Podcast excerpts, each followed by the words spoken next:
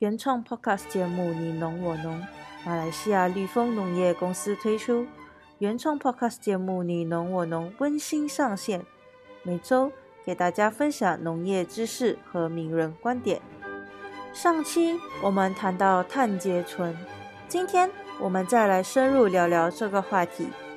从字面上，碳结存的意思就是大自然界中把碳留在地表的过程。第一个是矿化作用，矿化指的就是大自然空气跟土壤互动矿化的过程，最后形成碳酸盐储存在地表里。第二种讲的就是林木的循环，形成一个碳结存的过程。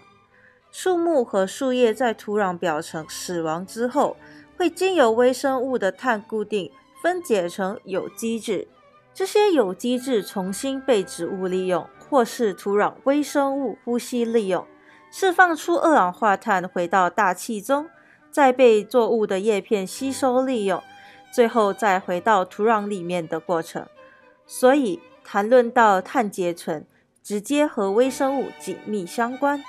没有微生物的作用，树干和树叶没有办法分解，根系死亡后也无法进入有机质的转换过程。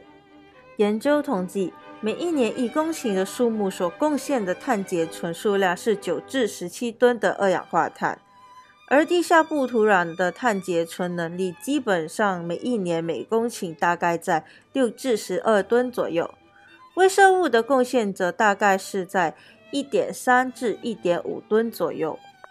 土壤和土表上面的碳固存力量其实都非常的大。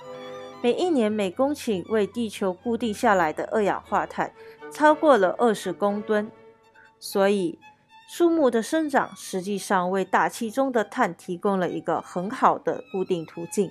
也就是说，林木除了生物资源外，还有我们看不到的重生大自然功能。